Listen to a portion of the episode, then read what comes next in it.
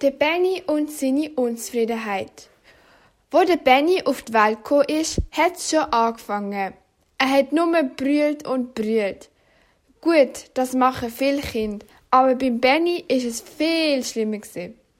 Er hat brüllt, wo ihn der Papi badet hat. Er hat brüllt, wo die Mami ihm zu trinken gegeben hat. Er hat am Tag brüllt, er hat in der Nacht brüllt. Der Benny ist einfach unzufrieden gewesen. Wo der Benny grösser geworden ist, hat er brüllt, weil ihm seine Spielsachen nicht gefallen haben. Er hat aber auch brüllt, weil die anderen Kinder mehr Spielzeug hatten als er. Er hat den lieben langen Tag nur brüllt und geschreit. Und Nacht ist es auch nicht besser gewesen. Er hat brüllt, weil er nicht hat können schlafen. Am anderen Tag hat er brüllt, weil er müde war. Auch, als er in die Schule ist, hat es nicht bessert. Er hat am ersten Schultag brüllt, weil er nicht hätte ans Fenster dürfen sitzen.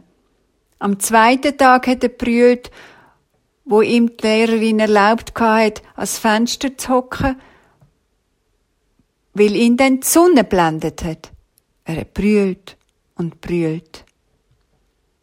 Niemand hat es Benny recht machen. Der Benny ist mit allem und jedem unzufrieden und unglücklich gsi.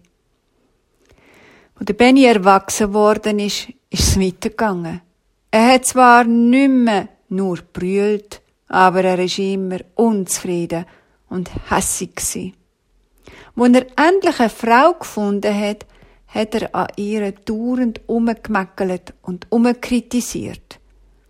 Ihre Haare haben ihm nicht gefallen, ihr Essen hat ihm nicht geschmeckt, was sie angelegt hat, ist ihm einmal zu rot und das anderes Mal zu blau.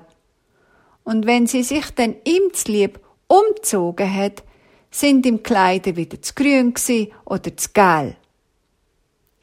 Der Benny ist ein richtiger Eckelzwerg Schon fast ein Eckelries. Und allem, an allem hat er etwas auszusetzen gehabt. Und so hat es halt müssen kommen, wie es dann eben gekommen ist. Am Benny seine Frau hat ihre Sachen gepackt und ist auf und davon. Da ist der Benny wieder unglücklich gewesen. Er ist so traurig geworden, weil er jetzt allein ist. Wieder hat er nur gekühlt. Die Leute im Haus haben ihn trösten, aber da ist der Benny sogar hässig und frech geworden. Er hat Leute, die sie, die sie nur gut mit ihm gemeint haben, beschimpft und hat ihnen Schlötterling angehängt. Die Leute haben aufgehört, mit dem Benny zu reden. Wenn er heimgekommen ist, haben sie gerade die Fensterläden zugemacht. Und wenn sie ihm hätten können im Stegenhaus begegnen, sind sie ganz schnell wieder in die Wohnung und haben die Türen zugesperrt. Alle sind ihm aus dem Weg gegangen. Auch beim Arbeiten hat niemand mehr mit dem Benny etwas zu tun haben. Wenn der Benny ist posten, sind alle Verkäuferinnen gerade wie das Bisiwetter davon gestübert aufs WC. In der Pause oder mit anders an. Keine hätte Benny bedienen. Der Benny ist wegen dem natürlich noch unzufriedener und noch unausstehlicher geworden, was ja fast nicht mehr möglich war. Er hat sich beschweren und hat der Polizei angerufen. Aber die haben schon gar nicht das Telefon abgenommen. Sie haben gewusst, dass der Benny anruft. Er ist nur daheim gehockt und hat vor sich hingeschumpfen.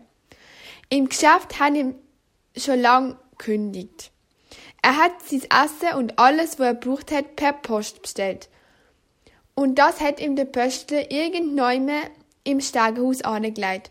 Wie beim Benny an der Tür Leute sicher nicht. Und so ist der Benny in seiner Wohnung gehockt, hat geschumpfen und brüllt und ist noch unzufriedener und noch unzufriedener geworden. Und dann ist der Advent gekommen. Hinter dem Vorhang führen hat er dem vorweihnachtlichen Treiben draussen zugeschaut. Er hat die festlich geschmückten Schaufenster gesehen und die Strasse, die so schön beleuchtet war. Und dann der Weihnachtsmarkt und die immer fröhlichen und lustigen Christbaumverkäufer. Weihnachten, dummes Zeug, hat der Benny brummelt und den Vorhang zugezogen. Er ist aufs Sofa gehockt und hat wieder umgemüffelt. Nach einer Weile ist er aber wieder ans Fenster und hat wieder rausgespienzelt. Hm, so ein Christbaum. Das wäre vielleicht gar nicht einmal so etwas Blöds, hat er gedacht. Er hat sich angelegt und ist, zwar immer noch hässig, aus dem Haus und zum Christbaumverkäufer. Ich will den Baum, aber nicht so einen Krüppel, einen schönen, hat er geschrauen. Der Christkind-Baumverkäufer hat ihn ganz streng angeschaut und mit ruhiger Stimme gemeint. Weißt was, Benny? Es gibt kein Krüppelbaum. Jeder Baum ist schön auf seine Art und jeder Baum findet ein Plätzchen bei jemandem. Aber dir verkaufe ich keinen. Jemand, der zu den Menschen nicht gut ist und zu sich selber auch nicht, der kann auch zu einem Baum nicht gut sein. Und ich will nicht, dass meine Bäumli in falsche Hände kommen. Der Benny ist ganz paff Schon lang hat niemand mehr mit ihm geredet und schon gar nicht so. Ganz durch ist er heim. Und dann ist er wieder stinkig geworden. Was erlaubt sich der eigentlich? hat er gesagt. Und dann hat er beschlossen, sich wieder zu beschweren. Aber bei wem? Bei der Polizei ist es nicht gegangen. Die haben ja nichts mehr von ihm wissen. Beim Bundesrat! Aber er hat ja nicht gewusst, wo er wohnt. Beim Christkindli? Das ist es, hat er gedacht. Das ist ja sowieso auch für Christbaum zuständig. Er ist gerade zum Telefon, aber nein, am Christkindli kann man doch gar nicht einfach anrufen. Er ist in der Kille, aber dort ist niemand gesehen. Er ist noch lang umgelaufen und hat gesucht und gesucht. Und da ist etwas Gespässiges passiert. Der Benny ist nicht mehr hässlich Er hat auch nicht brüllt.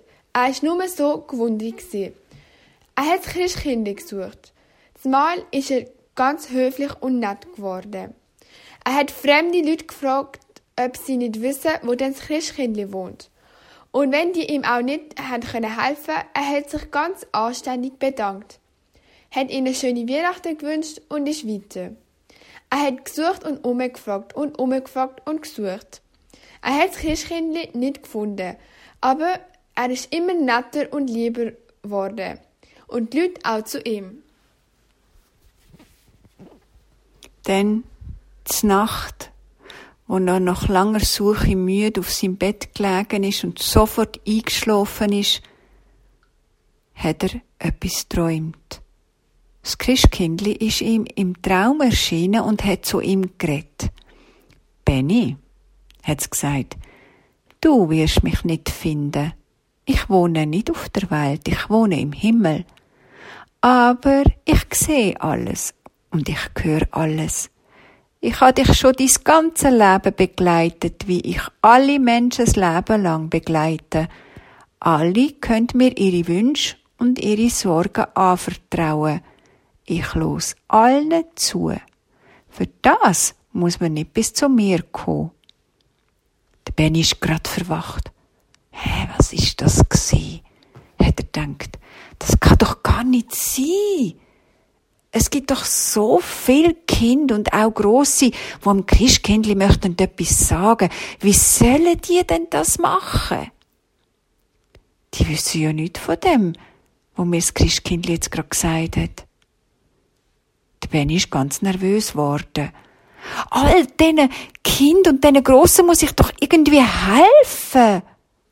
Und dann hat der Benny eine Idee gehabt. Am anderen Morgen hat er sich schön angelegt und ist zum Postdirektor. Herr Postdirektor, ich habe eine Idee. Sie müssen eine Postadresse fürs Christkindli eröffnen. Und dort können dann alle Leute ihre Wünsche am Christkindli anschicken. Und ich, ich tue die Briefe dann am Christkindli weiterleiten. Wie wollen Sie das machen? hat der Postdirektor gefragt. Niemand weiß, wo das Christkindli wohnt. Lassen Sie mich das nur machen. Lassen Sie mich das nur machen. hätte Benny gemeint und hat so glücklich und zufrieden ausgesehen, dass ihm die Postdirektor hat müssen glauben. Und so kann jetzt jeder am Christkindli schreiben. Post kommt dann zu Benny, aber er tut sie nicht lesen. Er leitet sie aufs Fenstersims und am anderen Tag ist sie amix weg. Irgendein Engel hat sie geholt und dem Christkindli gebracht. Aber das hat ja schon früher gewusst, was drin steht. Und der Benny ist seitdem auch ein glücklicher und zufriedener Mensch geworden.